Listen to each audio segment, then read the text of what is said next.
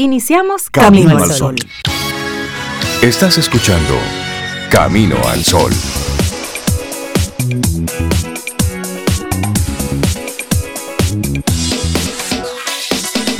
Buenos días, Cintia Ortiz, Sobeida Ramírez y a todos nuestros amigos y amigas Camino al Sol oyentes. Buenos días, ¿cómo están? Yo estoy bien, Rey, buenos días. Buenos días, Cintia, Laura Sofía también. Buenos días para ti, para todos nuestros amigos y amigas que están ahí conectados ya con nosotros. Incluso a los amigos que están por allá, tú sabes. Los que, estamos identificando poco a poco. Por allá. A los muchachos. Que dicen que no estamos solos. Ah, que, no, estamos solos. Nunca hemos estado solos. Lo que nos hemos hecho es de la vista gorda. Por supuesto, pero ¿cómo pensar que vamos a estar solos? Con tantas imágenes, con tantas fotos. en el pasado, pocas. Pero, pero solamente el hecho de tú ver que hay una posibilidad de que algo esté por ahí, en un planeta, hay un planeta, hay un sistema solar diferente, lo que sea, es para que tú pienses que también puede haber vida. Qué bonito ese titular en el día de hoy, ¿verdad? De que de Scarling. De Scarling, sí. Una, dominicana en la NASA, que ella habla de que sí, de que ya, de que no le cabe la menor duda de que no estamos solos. No, y que ella trabajó en los códigos sí. que crearon este... De la James Webb. Exacto, el Mr. James Webb. Mr. James Webb. Sí, no estamos solos. Creo en los códigos y cuando ella le preguntaron sobre esa imagen que le presentaron a Kamala Harris y a Biden, ella dijo, pero es que con esa imagen Imagínate, no se da cuenta que, no, que, no, que, no, Así que yo estoy esperando a Mr. Spock. Yo hace rato que. O a Obi-Wan Kenobi. me gusta Obi-Wan y Mr. Spock también. Yo estoy esperando a los que no podían cerrar el dedito, dedito meñique. E, eso no me, no me acuerdo. Eso era una película de los años cero. Así. Ah, Estaba muy chiquitita, pero me impresionó mucho. Que ellos no podían ¿Cómo era que se llamaba? ni idea. Amigos Camino al Sol oyente. Algunos de ustedes seguro vio que esa era como la mano y el que estaban vestidos de negro siempre. Entonces el dedito meñique no lo podían cerrar. Quedaba así, así se daban cuenta que era un marciano. Que era un marciano. Y ahora no sabemos si son marcianos, de qué. Y eso está y eso está conectado con la con la actitud camino al sol que queremos compartir. Bueno, vamos a ver cómo enfrentar para avanzar. Ah. eso es. Señor. Es decir, nos quitamos eso sí. Fuera de aquí hay otra cosa, el que estamos averiguando. ¿Tú te imaginas, Rey, que oficialmente, Cintia, digan, no estamos solos? Sí. Oficialmente, o sea, sí, porque ya, ya se ha estado mencionando. Entonces, eso forma parte de eso, de enfrentar para avanzar. Bueno, eso no, no, no se enfrenta así. Eso pero, está, eso pero está si chévere. uno está abierto, avanza, porque por supuesto, cambia toda por la supuesto. perspectiva que hemos tenido por los siglos de los siglos. Amén. Ahí no podemos tener eh, limitantes, pensamientos limitantes a nivel de gobierno, a nivel de religión, No, no, a no, nivel de es- geopolítica. Que se cae Es una mente todo. totalmente abierta para pensar en algo. Sí, Todo. exacto, porque es todo eso. se cae. Todo aquello en lo que hemos estado soportando, todas las creencias, todas esas prerrogativas sobre las que hemos estado cimentando nuestras estructuras de creencias, todo eso se mueve. De que Todo eso se mueve. Todo eso se cae. Así es que, bueno, arrancamos Ah, yo nuestro voy a ver programa Camino al Sol. otra vez. Para conectar de nuevo con, ¿Tú con eso. esa película? Sí, me encanta. De hecho, la, música es, es muy chévere. La música del quinto elemento. cantante, sí. tiene muchos- Es más, búscate, búscate ahí el, El- el el soundtrack. soundtrack del quinto elemento, del fifth sí, sí. element. Estamos Bueno, en esto. y así arrancamos Nos nuestro fuimos. programa Camino al Sol. Hoy es el Día Internacional del Ajedrez. Ah. Se celebra el día en que se fundó la Federación Internacional de Ajedrez en el año 1924. Buen día para comenzar a ver la serie aquella Queen's Gambit. Ay, sí, a mí me gustó mucho. Che, estuvo chévere Mucho, esa serie. Muy buena, muy buena. Mira, y, y se dispararon las ventas de, ¿De qué? de juegos de tableros de ajedrez y de libros de ajedrez a propósito pero de Y en, esa... y en YouTube había muchos expertos Qué en bueno. ajedrez que hablaban de, de las jugadas que ella Sí. hacía, otros eh, desmitificaban algunas jugadas que decían Sí, que eran sí, sí. incorrectas, pero eran parte de la película. Y ella tuvo que aprenderse, ella no sabía jugar ajedrez, de hecho ella no sabe jugar ajedrez. La ella aprendió la coreografía de a dónde tenía que colocar cada, eh, cada pieza cuando estaba supuestamente haciendo un enfrentamiento con uno de los eh, expertos. Pero, Pero no es que ella aprendió la lógica detrás de Pero era más fácil aprender a jugarlo. Bueno, quizás tenía poco tiempo. No sé, no sé. Por lo menos para mí que tengo mala memoria, era más fácil aprenderla. Para que veas, ella tuvo que aprender el movimiento sin todavía entender bien el juego. Mira, también hoy es Día de la Independencia de Colombia un aniversario de la firma del Acta de la Revolución en el año 1810, fecha que el Congreso de Estados Unidos de Colombia decretó oficialmente como aniversario de la proclamación de la independencia nacional en 1873. Bueno, pues a todos nuestros amigos colombianos le mandamos desde aquí un gran abrazo. Así es. Día de la Independencia de Colombia. Arrancamos nuestro programa con, con música, con buena vibra, con buen ánimo, con buena intención. Hoy vamos a ponerle a este miércoles todo todo lo que tenemos. A darle con todo. Sí, sí, sí, sí, vamos. no nos quedemos con nada. Vivamos hoy como si fuese el último día. Es más, vivamos hoy como si, como si es el único día que tenemos por delante. El único. Lo único que hay es hoy. Que si uno se pone a pensar, es la realidad. Claro. Todo lo otro está en nuestros pensamientos. pero lo real, lo concreto. Es que solamente tenemos el hoy. Así es. Así es que arrancamos nuestro programa Camino al Sol recordándote siempre nuestro número de teléfono. Ahí tenemos una aplicación que se llama WhatsApp, por si usted no la conoce. Y el teléfono es 849-785-1110. Ahí conectamos. Laboratorio Patria Rivas presenta En Camino al Sol, la reflexión del día.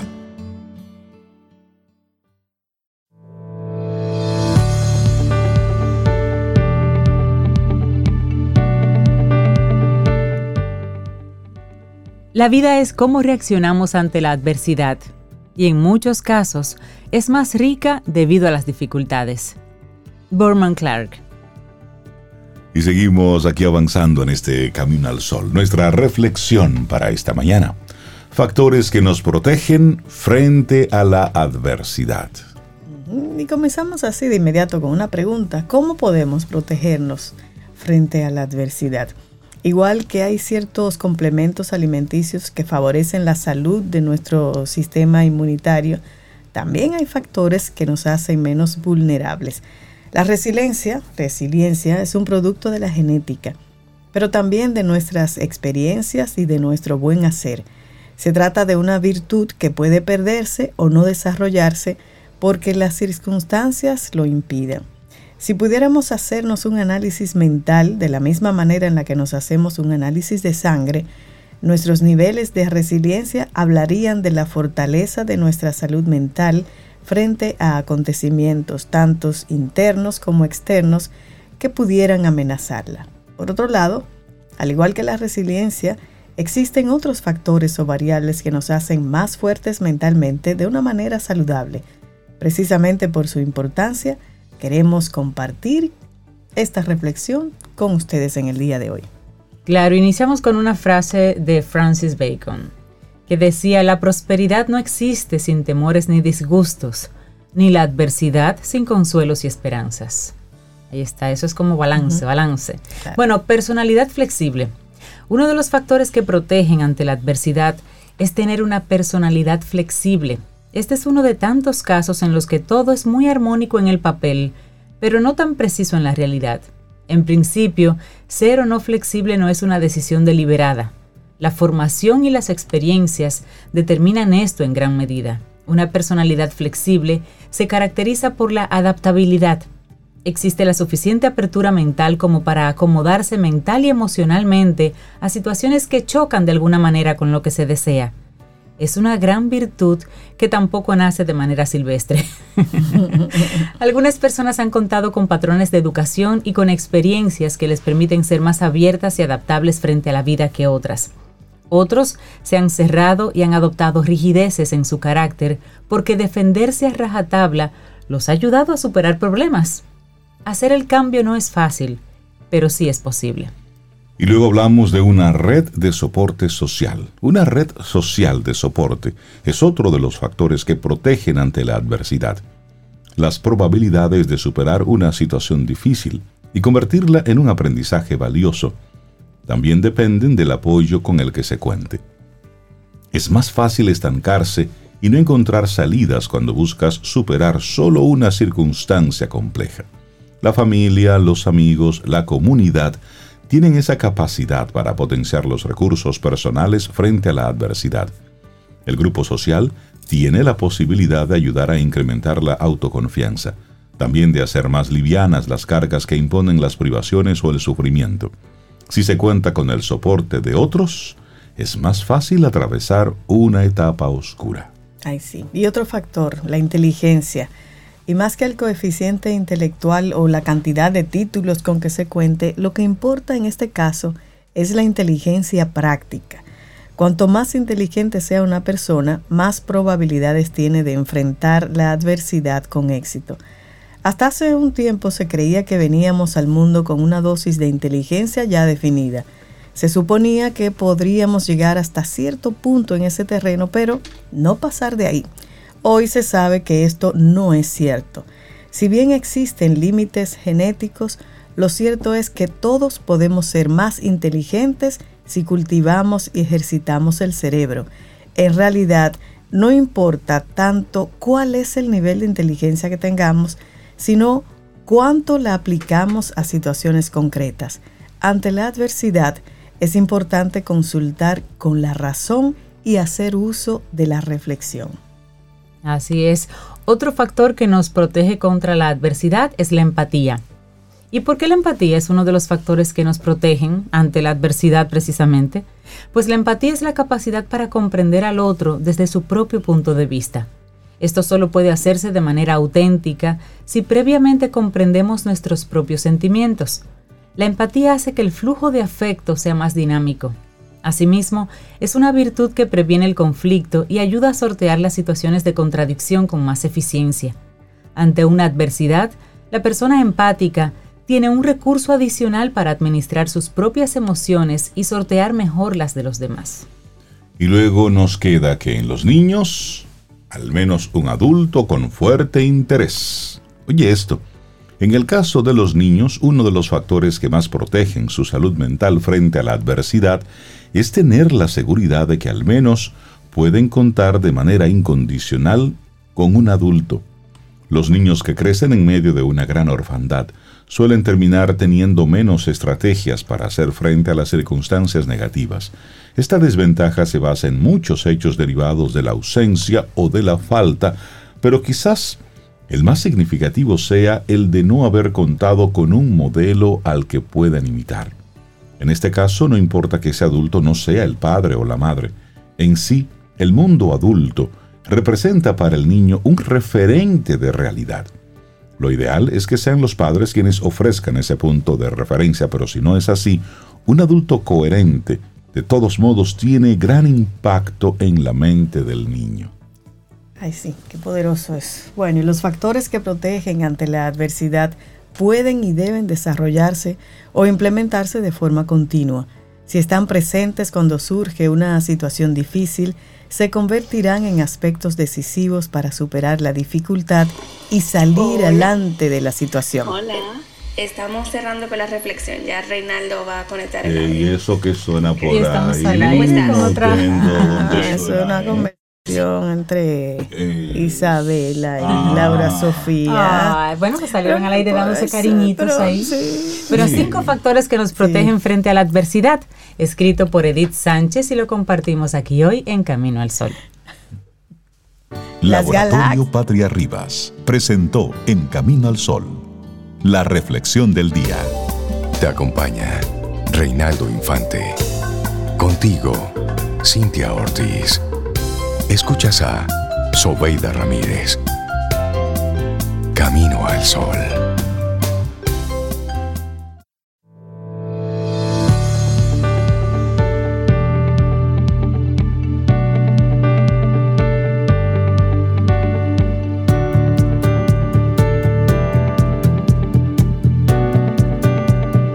La adversidad, la perseverancia y todas estas cosas pueden moldearte pueden darte un valor y una autoestima que no tiene precio. Una frase de Scott Hamilton. Y seguimos avanzando en este camino al sol. Muchísimas gracias por conectar con nosotros a través de las diferentes vías. Estación 97.7 FM y luego camino al sol.do. Y como cada semana, una semana sí, una semana no, seguimos aprendiendo, jugando y aprendiendo como adultos de la mano de nuestra buena amiga colaboradora Isabela Paz, pedagoga, terapeuta, especialista en práctica psicomotriz, directora de Felices Jugando y bueno, y también un centro de ayuda para adultos a través de sus redes que también ha estado, ha estado trabajando. Y hoy nos trae un tema muy interesante. Isabela, buenos días, ¿cómo estás? Hola, buenos días, muy bien, gracias. ¿Cómo te sientes? más aquí agradecida de poder compartir este espacio con ustedes. Eh, hoy hago un, tema, traje un tema hoy, continuando, ¿se acuerdan que la última vez hablamos de educar desde la serenidad? Y yo me pregunto, ¿no? ¿Cómo eh, podemos educar desde la serenidad cuando no hemos sanado, cuando tenemos asuntos inconclusos? Y hay un autor que a mí me encanta, que recomiendo a todo el mundo, que lamentablemente murió hace unos cuantos años, se llama John Bradshaw, y él habla, hablaba mucho del niño interior y hablaba mucho pues de lo que son los sistemas familiares. Era un pedagogo increíble y está en YouTube, o sea que luego ahorita Laura le anota el nombre y lo comparte porque vale la pena educarnos con todo lo que hablaba. Pues fíjense, como el tema se llama hoy sanar para educar. Eh, ¿Por qué? No? Porque claro, nosotros cuando recibimos este, familias, sobre todo niños o niñas, ¿no? que vienen con problemas de comportamiento, los que llegan a nuestras vidas en felices jugando o, o cualquiera, pues siempre hay que descartar una causa orgánica, neurológica, biológica. Pero la mayoría de las veces estos problemas de comportamiento manifiestan o lo que están reflejando es algo en la dinámica de relación con la familia, con los padres, propiamente hablando, ¿no? Entonces, eh, yo recibí en estos días una pareja que viene de un país así tipo Finlandia, de estos países todos organizados, y es una pareja joven y estaban muy chocados de, cómo aquí se crían a los niños, o sea, cómo tercerizamos tanto la educación. Y ellos pues me hablaron que, por ejemplo, ellos salen con, están acostumbrados a salir con sus hijos, mientras que los amigos, todo el mundo deja a sus hijos en casa. Entonces esas cosas le chocan. Y yo digo, qué normalizado tenemos el no estar presentes. Entonces dije, bueno, esto podría ser un tema, eh, pero quiero marcarlo más en cuando tenemos un niño o una niña con problemas de conducta, que ya hemos descartado un origen neurológico, biológico, orgánico, entonces tenemos que pensar que este síntoma que presenta nuestro hijo o nuestra hija está reflejando nuestra, nuestra relación con ellos, ¿no? Y los padres eh, nunca o, no se nos hace muy difícil eh, poder identificar que somos responsables de lo que está sucediendo, ¿no? Queremos, yo siempre les digo, ¿no? Queremos, ok, repárame al niño, así, dale, toma, queremos recetas, pero lo más difícil, y siempre me gusta, ¿no? Decirle a todos que no, no es juzgando, pero lo más difícil es poder hacer el camino inverso. El camino inverso de la manifestación del síntoma de tu hijo es mirar hacia adentro. ¿Qué está pasando en mí? que mi hijo lo está externando en un síntoma, ¿no? Generalmente es conductual. Entonces, bueno, eh, John Bradshaw, volviendo a él, decía que el, o sea, si tú quieres ser un buen papá o una buena mamá, resuelve tus asuntos inconclusos. No hay de otra. ¿Por qué? Porque, ¿qué pasa cuando no sanamos? Ahí lo dijo todo. sí, o sea, si no sanamos, y claro, todo el mundo va a decir, o, mucha gente va a decir, no, pero ¿de qué voy a sanar? No sé cuánto. Bueno, pues sí, todo el mundo tiene algo que sanar, porque los seres humanos no somos perfectos, ¿entiendes? Y cuando vamos creciendo, eh, nuestros padres, lamentablemente, y más antes, o ya yo ni sé si más o menos, no sé, en fin, antes no había la ciencia, lo que había descubierto la ciencia, tú ves, entonces, pero hoy tenemos un gran reto por el tema de las pantallas y porque tenemos una sociedad narcisista completamente y, la verdad que a veces yo sí pienso, yo soy media conspiranoica y a veces pienso que hay como un plan de idiotizarnos a todos con las redes y las pantallas y, mm. y, entonces es un gran reto, ¿entiendes? Tanto para nuestros hijos que cada vez absorben menos guía, menos orientación de nosotros, como para nosotros que nos perdemos en, también en esas pantallas y, y, en esa búsqueda. Entonces, bueno, todo el mundo tiene algo que sanar, eso, eso está claro. ¿Pero por qué? Porque cuando vamos creciendo somos inmaduros y la vida la interpretamos desde esa inmadurez.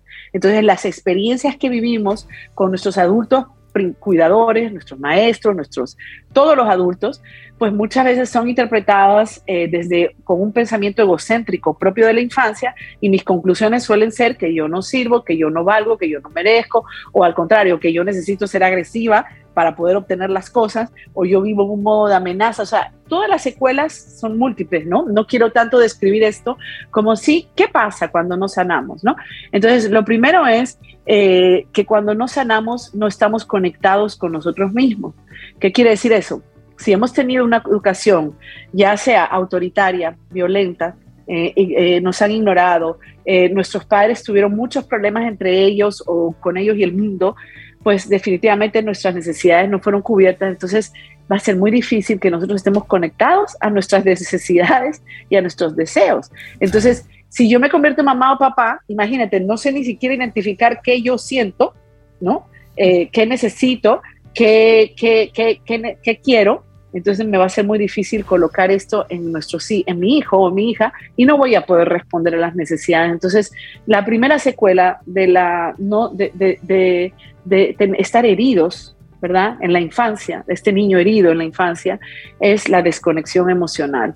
Entonces esto es muy importante porque cuando suceden las cosas, yo no puedo identificar qué dinámica está sosteniendo ese síntoma, ¿no? Y entonces incluso vas a la consulta y en la consulta, por ejemplo, yo siempre les cuento que a mi hija yo la llevaba a los cinco años, ¿no?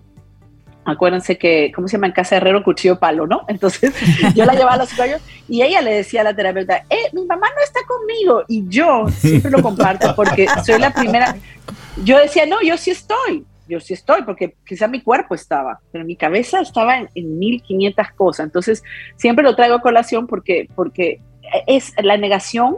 Oigan, la negación es el primer, la primera defensa que tiene nuestra enfermedad para no sanar. ¿ok?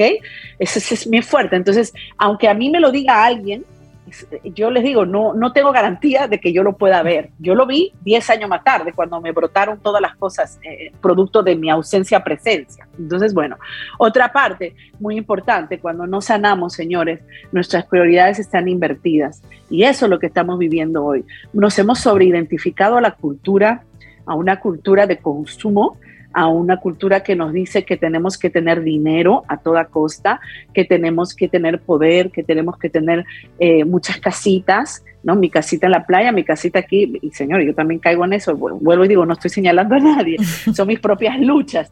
Eh, y entonces vamos buscando prestigio a toda costa. ¿Qué quiere decir eso? Que voy a estar en mis redes eh, enseñando a mis hijos y tal, y haciendo cosas. En el fondo paso en mis redes y mis hijos no estoy pendiente de ellos, tú ves. Entonces, eh, yo estoy invirtiendo la prioridad porque las personas siempre tienen que estar por encima de todo. Y ese es el gran mal de nuestros tiempos, ¿no? Que hemos invertido y que las personas no son importantes. Es importante el que yo hago, o sea, yo compenso todo mi vacío y todas mis grietas de la infancia con lo que hago y me identifico con lo que hago y ni siquiera sé quién soy porque no soy lo que hago, pero solo me defino con lo que hago. Entonces, ¿qué pasa? Que los niños necesitan adultos que sean, no que hagan. Y imagínense, nosotros estamos con la zanahoria también delante, así persiguiendo la fama, el prestigio. O sea, yo quiero contarles algo que me vino mientras preparaba el tema, me vino esto a la cabeza. Yo tuve una vez un padre joven eh, que me dijo, su hijo estaba presentando eh, muchos síntomas. Y él como que estaba harto ya porque como que tenía muchos terapeutas y una de esas terapeutas nos lo refiere a Felices Jugando y él se sienta con la esposa y tal y, y el hijo pues yo tratando de hacer como entender la dinámica y me ha soltado, yo soy servidor público y yo trabajo 24/7 así que para mi hijo pues eso es lo que hay. Un niño pequeño que necesita y tendrá que bregar con eso. Entonces yo digo, ¿no? Servidor público. Señores, el mejor servicio que usted le puede hacer a la humanidad, adivinen cuál es. Atender a su hijo. Atender a darle atención, darle atención, darle tiempo, darle orientación. Los hijos no se crían solos. Entonces, cuando tú no has sanado, tú vas a ir persiguiendo ese prestigio a través de las diferentes carreras profesionales y las diferentes eminencias. Entonces, yo pienso que el mundo está completamente al revés. Y yo lo veo porque yo, acuérdense que tenemos hijos de todas las edades en esta casa. Y el, chiquito del primer matrimonio de mi esposo, pues eh, a los 18 años, su mamá se fue ya a hacer su vida, a buscar eh, mejor, digamos, mejor este, propuesta afuera. Y entendió que, entendimos como que él tenía 18, que ya está, ¿no?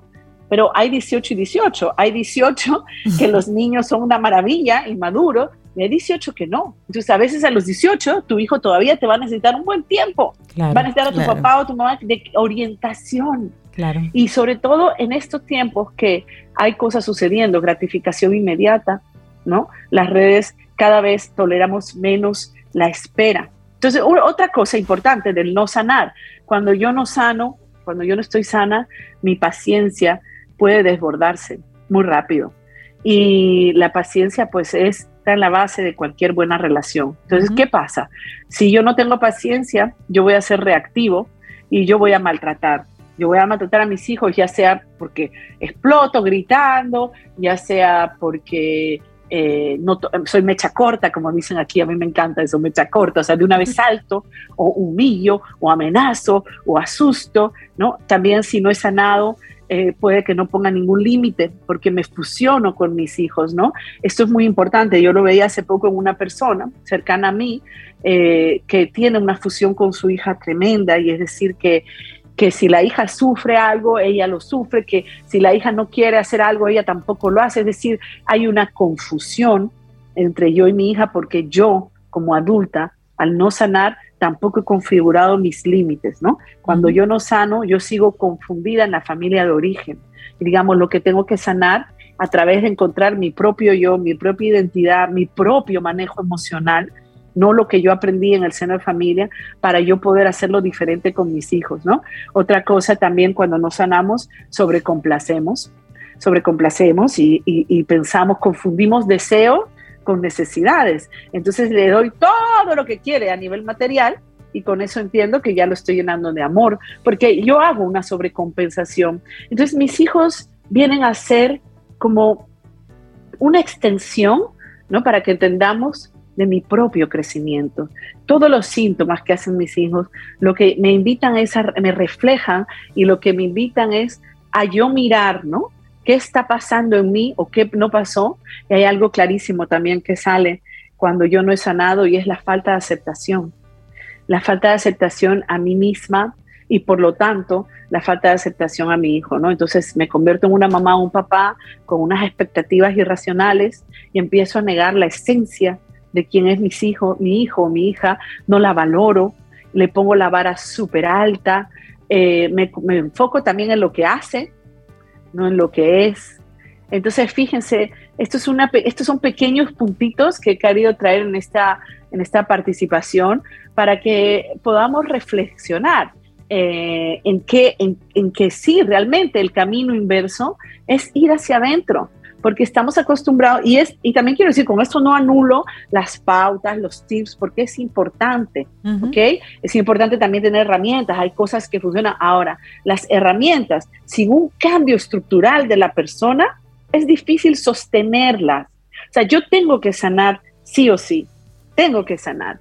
Entonces, eh, y volver a plantearme cuál es la prioridad. Y en estos días una amiga que vive en Francia, que es súper profunda, ella me decía, oigan esto, esto sí lo voy a compartir. Ella me pidió que desarrolle este tema y quizás lo puedo desarrollar después, pero ella me dijo que había un fenómeno que ella vivía en Francia, que las mujeres que, que, se quedaban con sus hijos sentían vergüenza.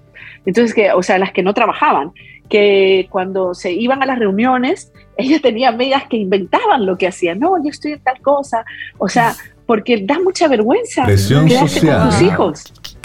Pero, pero imagínate, cuando para mí eso es lo más valioso que puede hacer un papá o una mamá, es renunciar a tu ego, renunciar a tu hacer para ser, para aprender a ser, para darle eso a tus hijos, porque tus hijos aprenderán a ser solamente si tú eres. Entonces, esto es muy fuerte, como, como el que una mujer decida quedarse a sus hijos puede ser mal visto. Entonces, estamos en una sociedad anti niño, anti familia, porque esto no es, yo tengo que renunciar para yo, o sea, mi mejor inversión es la salud mental de mi hijo.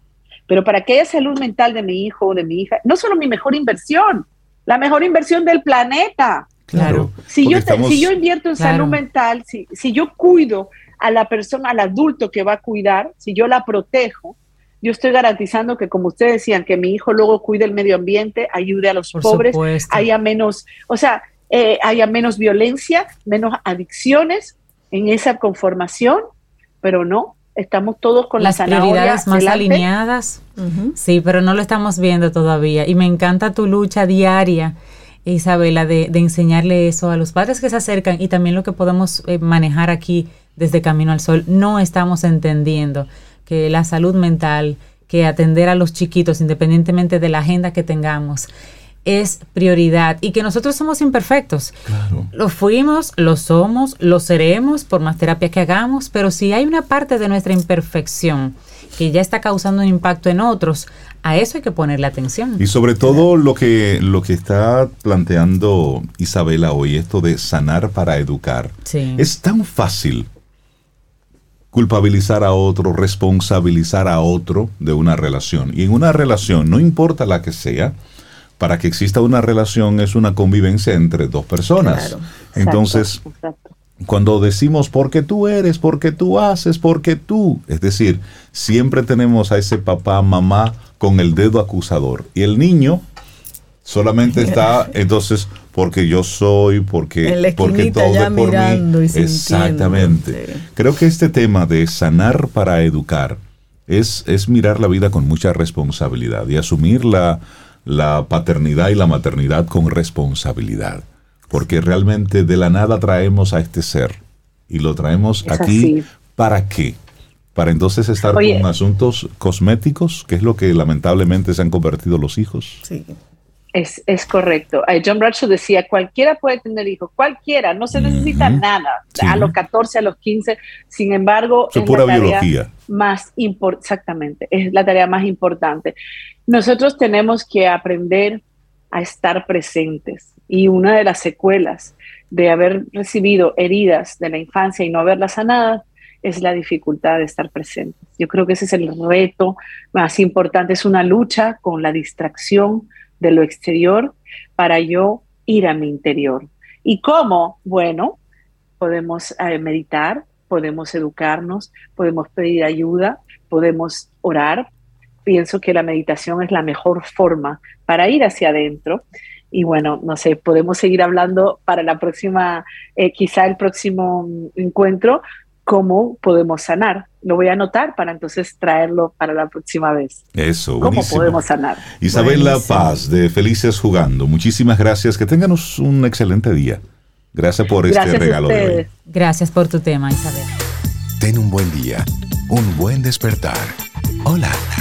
Esto es Camino al Sol. Camino al Sol.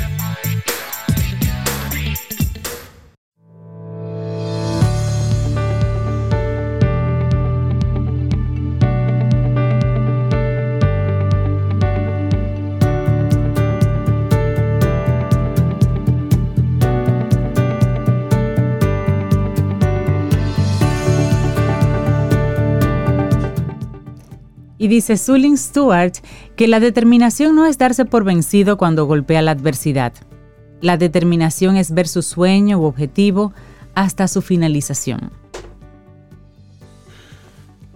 Compra en Omegatech y gánate el rincón tecnológico de papá. Por cada 5 mil pesos en compras en cualquiera de las tiendas de Omegatech, participas para ganar un set tecnológico completo para papá una PC full, monitor, bocinas, impresora, silla, accesorios y muchos premios más para un solo ganador. El Rincón Tecnológico de Papá está en Omega Tech. Promoción válida del 4 al 30 de julio de 2022. Más información en nuestras redes sociales arroba OmegaTechRD. Tech, en tecnología somos más. Y seguimos avanzando en este camino al sol. A ustedes gracias por estar conectados con nosotros a través de las diferentes vías, en especial estación 97.7 FM y por supuesto caminoalsol.do. Hemos estado hablando del calor en estos días, pero ¿cuáles son las causas de esta histórica ola de calor que está sofocando a Europa y por qué nosotros aquí debemos prestarle atención a lo que está pasando. Hablemos un poquitito sobre esto. Bueno, ya tú mencionaste un poquito ahorita que una ola de calor sin precedentes afecta a gran parte del oeste de Europa. De hecho, titulares internacionales dicen que el oeste de Europa se está horneando, es la palabra que usan. Las temperaturas sofocantes han marcado récord en los últimos días en varias naciones y solamente ayer martes Reino Unido, ya tú lo mencionabas también, rompió tres veces en un mismo día sus marcas históricas. Llegó a los 40,3 grados Celsius, una cifra jamás registrada por allá. Francia emitió advertencias de calor extremo. Los Países Bajos registró también un récord de temperaturas para el mes de julio y en Bélgica un fuego provocado por el calor destruyó varios vehículos. Los incendios forestales están a la orden del día en Francia, Portugal, España y Grecia y han obligado a miles de personas a evacuar sus hogares y aunque todavía se desconocen las cifras oficiales, se estima que el número de muertes es muy elevado. De acuerdo con los pronósticos, la ola de calor se va a dirigir en los próximos días hacia el norte y se espera que la temperatura llegue también a los 40 grados Celsius en el extremo sur de Bélgica, así como en el oeste y en el suroeste de Alemania. Estamos hablando de que los meteorólogos en Italia advierten que las temperaturas podrían estar entre los 40 y los 42 grados Celsius entre hoy miércoles y el próximo viernes. Hmm. Estamos hablando de calor, ¿eh? Estamos hablando, y a eso súmale, por supuesto, la sensación térmica. Bueno, pues los expertos que dicen están advirtiendo que las olas de calor se están haciendo cada vez más frecuentes, son cada vez más intensas y más duraderas. ¿Debido a qué? Al cambio climático inducido por el hombre. Ayer, la ministra de Medio Ambiente de Alemania, Steffi Lemke, dijo que la crisis climática significa que su país y Europa tendrán que repensar sus preparativos para el clima muy cálido, la sequía y las inundaciones. Los efectos del cambio climático en Europa ganaron titulares a inicios de este mes cuando el derretimiento de un glaciar causó una avalancha que mató a 11 personas en Italia. ¿Recuerdan cuando hablábamos de eso aquí? Ahora los expertos advierten que se están abriendo nuevas grietas en los picos alpinos y que el hielo se está derritiendo incluso en la montaña más alta de Europa Occidental, el famoso Mont Blanc. Bueno, y la explicación. Numerosos académicos, expertos e incluso la Organización Meteorológica Mundial han explicado desde inicios este mes la conjunción de factores en el clima del planeta que han llevado a la actual situación. En su página web, por si la quieren buscar, la OIM, Organización Meteorológica Mundial, explica que la ola de calor se originó en el norte de África y ha ido subiendo gradualmente hacia el norte, y el norte es Europa. El meteorólogo Scott Duncan explicó en el programa Newslight, Newsnight en la BBC que recoge esta información que estamos compartiendo, que la ola es un resultado de un calentamiento provocado por las temperaturas del verano boreal en el desierto del Sahara, que coincidió con un sistema atlántico de baja presión entre las islas Azores y Madeira. Y según dijeron, este sistema alimenta el frente cálido, lo que lo ha empujado hacia Europa Occidental. O sea, el eje de baja presión cerca de Portugal actúa como un motor para elevar el calor hacia el norte lo recoge y lo sube, básicamente así. Pero detrás de este comportamiento está otro fenómeno atmosférico que ha hecho que las corrientes de calor suban tan drásticamente hacia Europa. Según explica un sitio especializado que se llama AccuWeather, está relacionado con el comportamiento que ha tenido últimamente la corriente de chorro, una especie de río de aire que fluye rápidamente de este a oeste a gran altura también en el hemisferio norte. Estamos hablando de algo serio. Miren, el meteorólogo de la BBC, Nick Miller, comenta que durante la semana pasada la corriente de chorro en Europa y América del Norte estuvo dominada por fuertes crestas de alta presión y también conocidas como cúpulas de calor. Estas oscilaciones conectan las dos olas de calor continentales, la europea y la norteamericana, a través de un patrón de ondas atmosféricas, lo que ha hecho que la incidencia sobre partes de, de Europa sea mucho mayor. Esto se debe a que las fuertes corrientes de aire del Atlántico también intensifican la alta presión en el continente. Y aquí el dato es que los expertos hablan de un futuro preocupante. No es para que nosotros estemos eh, echándole más leña a todo esto. Pero imagínense si en Europa, que hay tanto frío, están viendo esta ola de calor, ponga usted el asunto inverso. Nosotros que estamos acostumbrados al calor, tengamos entonces olas de frío que sean para nosotros simplemente, ¿eh? que nos saquen de nuestro balance, que simplemente no estemos listos para esto. Esta especialista Duncan explica que las olas de calor no son nada nuevo, han existido antes de que apareciera el hombre. En la naturaleza tienen incluso un efecto beneficioso, ya que ayudan a trasladar el calor y por tanto la energía desde el ecuador hacia los polos. Sin embargo, el problema radica en que la acción humana sobre el planeta está siendo cada vez más frecuente y muchas naciones como las europeas no están preparadas para ello. Y ese es el gran problema que estamos teniendo. No estamos preparados para lo que está ocurriendo. Bueno, el problema es que las hemos visto intensificarse también durante las últimas décadas y no estamos preparados. El meteorólogo añadió que si bien la ola afecta ahora partes de Europa, el aumento de las temperaturas es una cuestión global, por lo que todo el mundo puede verse afectado en fechas venideras. Dice finalmente, estaremos viendo récords de calor que se rompen continuamente en todo el mundo a medida que aumenta la temperatura promedio global. Bueno, para que nosotros nos preocupemos, claro que sí, tenemos que ocuparnos un poquitito y pensar y proyectar hay que reforestar, hay que ver cómo usamos la energía. Hay que buscarle la vuelta a todo esto. alterna y todo lo demás. Bueno, nosotros aquí seguimos con, con, música, porque cuando nos hablan de calor decimos, no, pero nosotros vivimos en el fuego eterno, sí. ¿Y si es de la otra forma, en hmm. el frío? Piénsalo. Ten un buen día, un buen despertar. Hola. Esto es Camino al Sol. Camino al Sol.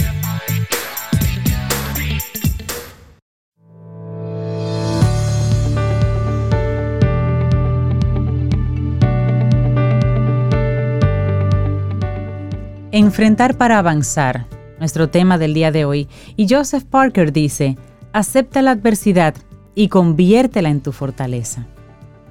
Es por ahí que va. Mira, y compra en Omega Tech y gánate el rincón tecnológico de papá. Por cada 5 mil pesos en compras en cualquiera de las tiendas Omega Tech, participas para ganar un set tecnológico completo para papá. Una PC full, monitor, bocinas, impresora, silla, accesorios y muchos premios más para un solo ganador. El Rincón Tecnológico de Papá está en Omega Tech. Promoción válida del 4 al 30 de julio. Más información en nuestras redes sociales, arroba Omega Tech RD. Omega Tech. En tecnología somos más. Bueno, y nosotros seguimos aquí avanzando en este camino al sol. Es miércoles, estamos a 20 de julio y llega el momento de nuestro segmento de Quien pregunta aprende con nuestros amigos de Seguros Sura República Dominicana. Y hoy nos visita Caroline Pérez. Ella es líder de Habitat en Seguros Sura y estaremos hablando precisamente de todo lo nuevo en ese entorno que habitamos, las familias actuales. Y nosotros estamos muy contentos de recibir a Caroline Pérez aquí en casita. Buenos días y bienvenida a Camino al Sol. ¿Cómo estás? Hola, muy buenos días. Yo muy bien y más, más que contenta, agradecida nuevamente de estar aquí con ustedes. Y nosotros felices de tener esta oportunidad, esta conversación, Carolyn. Hoy nos hemos pasado el día hablando de los, la, ola de calor, el cambio climático, y todo eso tiene mucho que ver, está súper conectado con lo que vamos a conversar contigo, nuestro, nuestro hábitat, porque hay muchas tendencias que están transformando el hábitat.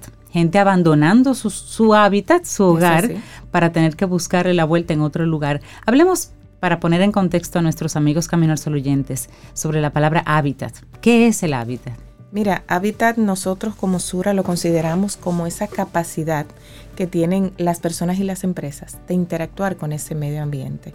Y, y, como bien ustedes lo decían, como esos mismos cambios nos hacen ver de que nuestro hábitat va cambiando. Muchas veces pensamos que hábitat es simplemente esas cuatro paredes que nos rodean, que nos sentimos tan, tan en confort, tan, tan tranquilos en nuestra vivienda y no es así. Hábitat se puede considerar desde nuestro mundo, si lo vemos desde lo macro hasta lo micro, nuestro mundo, nuestro país, nuestro sector y termina siendo ya ese lugar que, nos sentimos tan agradable, nuestra casa o nuestra vivienda como tal. Y en esa misma línea, ¿cómo han cambiado en los últimos años la habitabilidad de las personas? Ha cambiado y es muy evidente. Y, está cambiando tanto de una forma lenta pero sin pausa, porque esto está constante. Y muchas veces nosotros mismos somos conscientes de que ha cambiado y podemos decir, mira, estos tiempos están cambiando mucho. O eh, antes cuando yo era joven eso no ocurría porque antes las cosas no eran así. Y ahí es donde nos damos cuenta de que ha cambiado muchísimo. Ha cambiado en esa forma en cómo nos relacionamos con el entorno. Antes no pensábamos que un recurso natural se podía terminar y hoy pensamos en que sí y ya, y ya lo vimos como muy evidente de que esos recursos naturales se van agotando y por eso tenemos que ir cambiando esa forma en cómo habitamos y cómo cuidamos nuestro, nuestro entorno, nuestro medio ambiente. Y lo vemos en los ríos, Caroline, cuando pasamos y hacemos las rutas habituales, por ejemplo, para visitar familiares en el interior, que no tengo, pero yo visito los de Rey, veo los ríos realmente que veíamos hace unos 20 años al, día de hoy, secos, desaparecidos, a veces tienen el letrero de río tal, pero no hay un río, lo que hay es un lecho de que ahí hubo algo. Y lo seguimos depredando, entonces seguimos depredando. seguimos depredando, donde queda un poquitito, entonces comenzamos a sacar materiales de construcción, comenzamos a a llevarnos lo poco que queda ahí. Totalmente. Tú dices, pero ¿cuánto más? ¿Qué más tiene que pasar para que nos demos cuenta de que tenemos que cuidar el hábitat? ¿Cuáles son las, las eh, tendencias? Ustedes que tienen su observatorio y que siempre están mirando las tendencias, ¿cuáles son las tendencias que ustedes han identificado precisamente de, de cara a este tema de la habitabilidad? Como bien tú dijiste, a través de los observatorios nosotros como Sura hemos determinado nueve tendencias que la cual le llamamos megatendencias, que son muy evidentes y a la vez unas más, más tempranas que otras, porque muchas de, de las cuales te voy a comentar así de manera rapidito, podemos ver de que ya están pasando y otras quizá las vemos más lejos. La tendencia número uno es esas nuevas composiciones del hogar. Antes podíamos ver una casa, una, un hogar con unos integrantes mayores, es decir, dos integrantes, tres integrantes. Hoy en día no, hoy en día prevalece esos integrantes de una familia de dos, tres, cuatro, y ya cuando vemos que son cinco o seis dicen, wow. Y esta, multitud. Y esta multitud, pero antes no era así. Y va cambiando esas composiciones del hogar. También en ese mismo orden, un ejemplo rápido, eh, tenemos un integrante nuevo en la casa que lo consideramos o lo queremos tanto como un hijo y son un perrito, un gato, depende la, lo que la persona le guste. Y ese nuevo integrante pensamos en ellos, que siempre tenga que estar saludable, que tenga sus vacunas, porque son esas nuevas composiciones del hogar. Y de la mano, esas construcciones van a ir cambiando, porque a la medida de que yo tenga menos integrantes de la familia, voy a hacer construcciones más pequeñas. Otra tendencia es todo desde el hogar. Y esto nos dio cuenta esa pandemia donde nos hizo ver de que podíamos hacer todo desde el hogar, trabajar, estudiar, hacer ejercicio, ser chef y todo lo hacíamos desde el hogar. Esa fue una de las tendencias que prevaleció mucho en la pandemia. Otra tendencia está la gentrificación. Gentrificación donde podemos ver que en un sector se puede volver turismo, turismofobia, donde unas personas dicen, ah, hay un río, tenemos que ir a visitarlo, a conocerlo. Y esa gentrificación de ese mismo sector, bueno, pues se va elevando y a su vez las viviendas de ese lugar también van a aumentar el costo, porque a la medida de lo posible que tenga más visitantes, bueno, pues igual va a ir aumentando sus costos. O sea, zonas que tengan algún tipo de atractivo se van a ir explotando cada vez más y eso eleva los costos de las viviendas que estén en la zona. Es correcto, totalmente.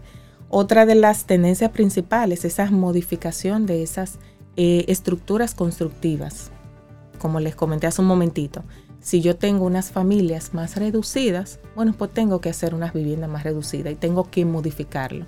Y ya eso obviamente lo hacen esos especialistas, ingenieros y arquitectos, eh, mirando esas tendencias. Por eso es tan importante conocer cuáles son esas necesidades reales que está pasando, no simplemente en mi país como República Dominicana, sino también que pasa en el mundo, porque las cosas se van extrapolando. Otra tendencia es volver a lo básico. La salud mental es tan importante. Ahí escuchábamos eh, la, señora que estaba, Isabela, Isabela, que comentaba qué tan importante es la salud mental de los niños y también para los adultos, porque al final muchas veces el día a día nos arropa, la tecnología nos arropa, el trabajo y siempre tenemos que estar al día con todo. Y ese volver a lo básico muchas veces tú desconectarte porque estás muy abrumado para cuidar esa salud mental y volver definitivamente a lo básico, a lo que años atrás anhelábamos. Y eso es una tendencia que puede ser a mediano plazo por, por todo, por, por la ola de la rapidez que nos lleva la vida. Otra tendencia es la tecnología en función del hogar. Aquí podemos ver de que tenemos un hogar totalmente conectado, donde los hijos tienen tablet, donde los adultos tienen celulares y todo lo hacemos en función a esa tecnología. Tenemos la casa inteligente, ya la estamos casa viendo. inteligente, ya tenemos un robot que nos ayuda con la limpieza y todo lo hacemos con tecnología. Y esto es igual, es una tendencia muy, muy importante. Ese hábitat virtual, otra tendencia. Hábitat virtual y vemos ya donde conocemos un metaverso que nos está arropando poco a poco, donde nos va diciendo esto va a ocurrir, porque es una realidad virtual. Y dentro de ese metaverso la persona va a poder hacer una vida totalmente normal. Que muchas personas lo vean lejos o lo vean absurdo. O no lo quieran ver. O no lo quieran ver. Pero, eso es una realidad. Va a ser una realidad. Y por último, y no menos importante, esos afectos digitales. En días pasados vi en las noticias, y, y, yo sé que muchas de las personas que nos escuchan igual lo vieron, de que Alexa va a adaptar voces de personas fallecidas. Así es. Y es ahí donde pensamos, afectos digitales, cómo una tecnología me va a dar afecto. Y esa es una de las tendencias. Eso, eso horripila y da miedo de verdad. Totalmente, totalmente. Pero son tendencias. Porque estamos hablando de perpetuar la vida. Y eso tiene otras implicaciones. Es así, es así, totalmente. Y esas son como esas principales tendencias de que, de que tenemos que ver qué está ocurriendo y ocuparnos más que preocuparnos, como tú decías ahorita. Totalmente. Has hablado de las tendencias, es decir, hacia allá, allá, hacia allá es que vamos.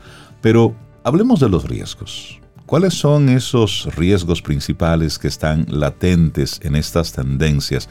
Y sobre todo, y creo que lo más importante, ¿cómo podemos gestionar esos riesgos? Claro. Mira, ahorita tú comentaste algo, una expresión eh, que la voy a repetir y es que no estamos preparados para lo que está ocurriendo. Y lo primero que, tenemos que estar es consciente de cuál es mi necesidad. Porque de pronto la necesidad mía ante estas tendencias no sean la tuya o no sean las de la persona que nos escuchan. Conforme a mi necesidad, a mi, a mi necesidad de yo cubrirme, entonces ahí yo voy a tomar acción.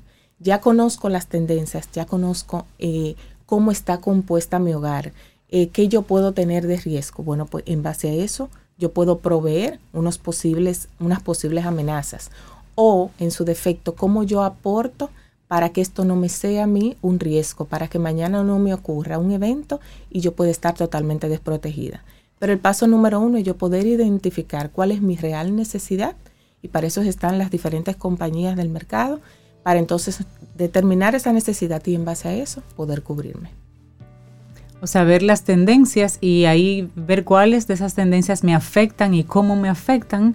Entonces tomar en cuenta esos elementos para, cubrirme, como dices, tomar, tomar acción al respecto. Totalmente. Y esto es para nosotros estar ubicados en tiempo presente. Y tú decías algo eh, muy importante hace un momentito. Nosotros vamos en este diarismo que nos va ocupando.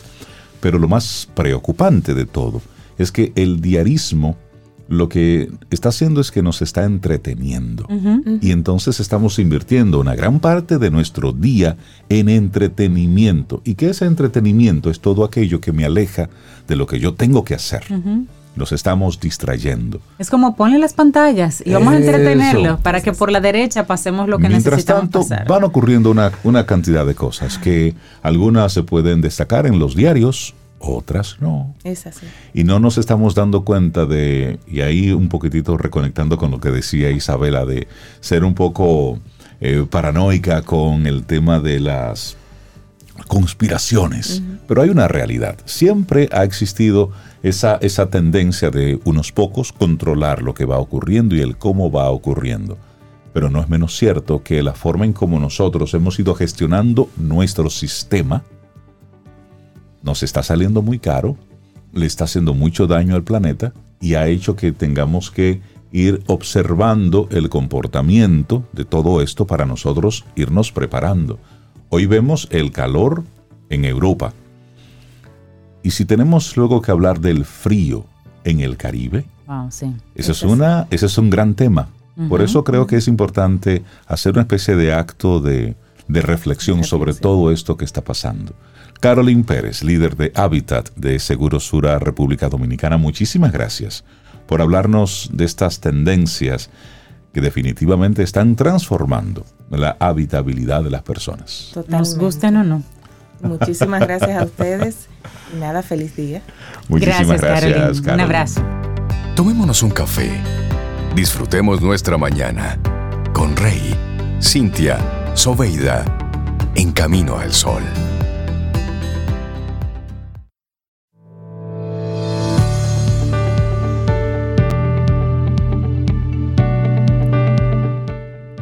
Al igual que la felicidad y la alegría, la adversidad también es una parte inevitable de la vida. I'm Wright. Seguimos avanzando en este camino al sol. Es miércoles, estamos a 20 de julio y muchísimas gracias a todos los que conectan con nosotros a través de estación 97.7 FM y también caminoalsol.do, que esa es nuestra página web. Mira, y Luigi nuestro próximo invitado es un joven oriundo de la Romana que desde muy pequeño se destaca en la cocina, Rey. Es parte de su vida y su herencia familiar, demostrando que posee un talento gastronómico en su sangre. Por eso fue que recientemente recibió una beca completa para vivir una experiencia pedagógica gastronómica de alto nivel, y esto para estudiar en la prestigiosa escuela Basque Culinary Center, una institución académica pionera a nivel mundial, y todo esto gracias a su destacada participación en la segunda edición del diplomado Cocina Creativa. Y vamos a conocer de qué se trata eso y toda la trayectoria de Luigi por ahí. Luigi, buenos días y bienvenido a Camino al Sol. ¿Cómo estás? Buenos días. Hola, buenos días, Luigi. Hablemos de cómo conectas tú con la cocina. ¿Cuándo fue la primera vez que te paraste frente a una estufa con un cuchillo en mano y comenzaste a crear? Bueno, como ya se me explico, creo que no me recuerdo desde el primer día porque lo hago desde pequeño, desde niño. ¿Y qué es lo que tú cocinas? ¿Qué, qué, qué aprendiste a cocinar en tu etapa temprana antes de entrar a este concurso? Bueno, me en mi etapa temprana, en mi niñez, aprendí a cocinar cocina gourmet, guisos, locrio, moro. Mi madre, locrio, moro, sancocho. Todo lo de aquí. todo, lo del patio. Todo lo del patio. Mira, Luigi, ¿y quién, quién te guió en esa primera etapa de tu, de tu formación? Bueno, en mi primera etapa de mi formación creo que mi ayuda fueron mis padres, ya que mi padre siempre han sido gastrónomos. Mi mami y papi siempre han trabajado, nací con una familia gastronómica, viéndolo cocinar viéndolo hacer la, el buen manjar, como dicen. Y ahí nací, y ahí me crié y creo que desde pequeño me influenciaron eso a mí. Es decir, que eso viene, viene en la sangre. Eso viene en la sangre. Entonces, hablemos, Luigi, cuéntanos, porque yo realmente desconocía esto del diplomado de cocina creativa. ¿De qué se trata? ¿Cómo tú entras ahí? Bueno, el diplomado, el diplomado creativo es un, es un taller que lleva el empresario Daniel Díaz Granado para ayudar a los jóvenes con gran talento, más en la zona este. Eh, se trata de, como quien dice, es un casting que con 25 miembros y semanal y cada semana hacíamos un plato, hacíamos un examen, teníamos 10 jurados que nos correían y el premio final era el que ganaba el diplomado. El diplomado duró tres meses, todos los domingos de 9 a 12.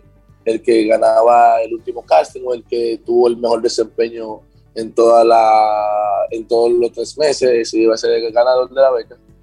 Y ahí resulté siendo ganador yo. O sea que fue como un Masterchef fuera de la televisión lo que pasó ahí en esos tres meses. Luigi, y en esa misma línea, ¿cuáles fueron los platos con los que te destacaste? ¿Cuál es tu especialidad dentro de la cocina? Bueno, mira, yo en mi especialidad dentro de la cocina, yo eh, eh, soy estudiante de gastronomía, yo abarco un poquito de todo en la cocina, eh, tanto como cocina fría, como cocina molecular, cocina tradicional, cocina gourmet, ya sea también que cocina de países. Para mí, los platos más importantes para mí en este concurso fue un plato holandés llamado culibia de salmón y otros más importantes también que fueron para mí esos platos que me dieron el triunfo, que fue también un lomo Wellington, que es un plato americano. Ah, pero mira, súper interesante. Entonces, ok, después de esos tres meses, termina el diplomado de cocina creativa, tú resultas ganador y te ganas una beca para estudiar en España. Cuéntanos entonces de tu experiencia en España. ¿Fue en el Basque Culinary Center? Sí, sí que le digo, creo que el sueño de todo estudiante de gastronomía en Latinoamérica es llegar al Basque, ya que el Basque es la mejor institución gastronómica pionera, podemos decir, en el mundo, con los mejores, de los 10 mejores chefs del mundo ahí han estudiado ocho y ah. entre los 10 entre los 10 mejores chefs del mundo tienen cinco que aún imparten clase ahí. Creo que es una experiencia que es bastante grande y, algo que, que te quedará para siempre. Llegar al básquet para mí fue, le dio un giro total a mi carrera. Llegar al básquet, ahí puedo decir que aprendí técnica, aprendí en verdad, en verdad que es la cocina, que ahí no se ve tanto la cocina tradicional. Ahí vemos cómo podemos trabajar con un producto, qué podemos sacarle un producto, trabajar con los desperdicios, qué podemos hacer con una salsa, cómo podemos convertir una salsa en un gel, qué podemos hacer con eso. Creo que el nivel de gastronomía del básquet, el nivel de profesionalismo del básquet no lo hay en ningún lugar. Cuando tú llegaste al Basque Culinary Center en España, ¿cuál fue tu, tu primera impresión?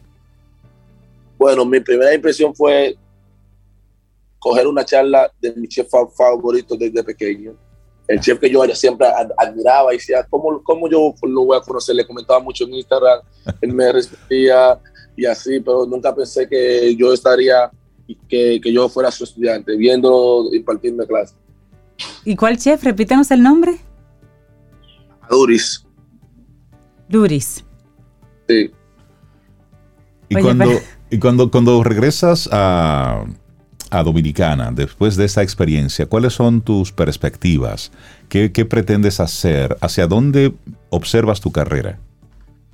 Bueno, mira, yo específicamente estoy enfocado mucho en la cocina dominicana. Estoy empezando a trabajar mucho con los productores locales, tratando de crear platos como ya lo he ido haciendo, como tratar de demostrar, estoy tratando de demostrarle a las redes que la cocina dominicana es mucho más de lo que creen, porque muchas personas creen que nosotros no tenemos una rica gastronomía, nosotros tenemos una buena gastronomía, lo que eh, la mayoría de, de, esos países con alta gastronomía, los productos son importados de acá, de República Dominicana, y ¿qué le digo? Creo que ahora quiero que trabajar mucho con la cocina de dominicana y mi expectativa es nada, seguir creciendo, seguir trabajando, seguir estudiando y en un futuro tener el mejor restaurante de acá de, de, mi, de mi zona. Me gusta eso, me gusta ese proyecto, ese propósito. Tener su restaurante. Mira Luigi, y para las personas que te estén escuchando, ¿qué piensas tú que es como el gran aporte que está haciendo este señor, que hay que mencionarlo, el empresario Danilo Díaz Granados, que junto con el Instituto Nacional de Formación Técnico Profesional, el Infotep, organizan este diplomado de cocina creativa? En términos de oportunidades para los jóvenes allá en el este, ¿qué crees tú que, representa que, que este diplomado se ha promovido y se ha llevado a cabo? Para ti representó un gran cambio realmente. Eh, eh, es, es como digo, creo que a través de esta ayuda que nos da este señor, mucha vida de muchos jóvenes cambian, porque ya luego que llega al básquet y regresa al país, creo que, que, que, las cosas cambian, cambian muchas oportunidades, ya las personas comienzan a llamarte para, para darte que trabajo en todos los lugares, porque porque tú vienes del básquet, vienes de la mejor institución gastronómica en Europa, podemos decir en el mundo, creo que es muy importante y le digo a todos los jóvenes que luchen por sus sueños y, por ahí viene la tercera edición del diplomado. Ajá. Traten de, darlo todo y de calificar y el que gane se va a quedar emocionado, creo que va a ser una experiencia bastante... bastante grande. Mira Luigi, y tú lo mencionaste, por ahí viene la tercera edición de este diplomado. ¿Dónde la gente puede conseguir información sobre este diplomado? Bueno, Creo que la información lo sube, lo sube Infotep en la página oficial de Infotep y también lo sube el señor Danilo Díaz Granado por Instagram. Perfecto, y lo gustaríamos así, como este, este taller de este diplomado de cocina creativa para buscar a la gente que le, le, ame y quiere tener una oportunidad en este, en este mundo de la cocina creativa. Así es.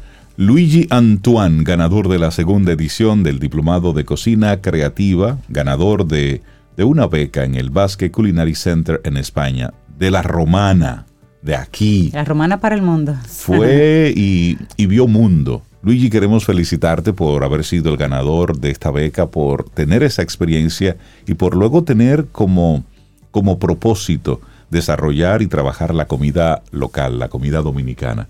Felicitarte por eso, espero por supuesto que podamos conversar en el futuro sobre tus éxitos y de cómo va tu carrera. Desearte muchísimos éxitos y por supuesto nuestras felicitaciones desde aquí de Camino al Sol. Gracias. Un abrazo, Luigi, gracias. Qué interesante esta, esta conversación. Sí, sí, sí, eso, eso es chévere. Gente, gente joven, dominicano, que desde aquí están haciendo cosas. Sí, y nos enteramos con mucha frecuencia de, cursos y de talleres en muchas áreas, pero no necesariamente en esta área que es la gastronomía. Así, Así que qué bueno que existe este mira, y, por ejemplo, hoy oportunidad. hablamos con, con Luigi sobre esa experiencia allá en España, pero también la prensa hoy destaca el caso de Scarlett Hernández, una dominicana, ingeniera espacial de la NASA, que fue parte del equipo que trabajó en el telescopio James Webb, que ha dado tanto de qué hablar en estos días a propósito de las imágenes impresionantes que hemos estado viendo. Es decir, dominicanos, gente que está haciendo cosas buenas, de esas cosas por las cuales todos debemos felicitarlos porque están haciendo un trabajo desde la formación, desde el trabajo honesto, desde la seriedad con la que asumen los compromisos, mucho más allá de las luces, del reconocimiento. no, es un trabajo, es un trabajo ahí puntual de hormiga. Esas son las cosas que es bueno que se destaque desde el Ejecutivo, el trabajo de gente así como esta.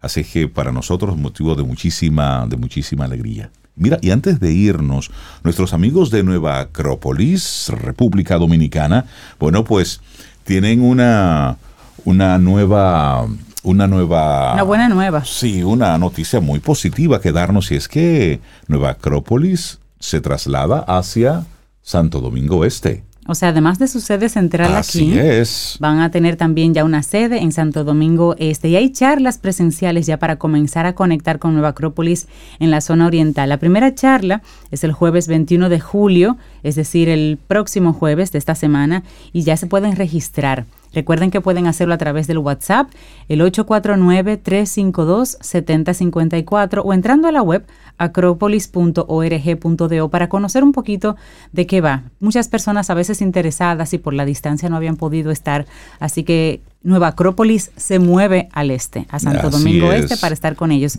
Esta primera charla se llama Maneja tu tiempo, maneja tu vida. Y está, bueno, de la mano de, la mano de Carla Mota, esa líder de los jóvenes de Nueva Acrópolis, maravillosa. Así que eso va a ser, yo voy a decir la dirección por si acaso no logran conectar y simplemente pueden ir físicamente. Esto es el 21 de julio a las 7 de la noche. Mañana. En la plaza, mañana. Plaza Don Osiris, salón del cuarto piso. Eso es en la autopista San Isidro número 6.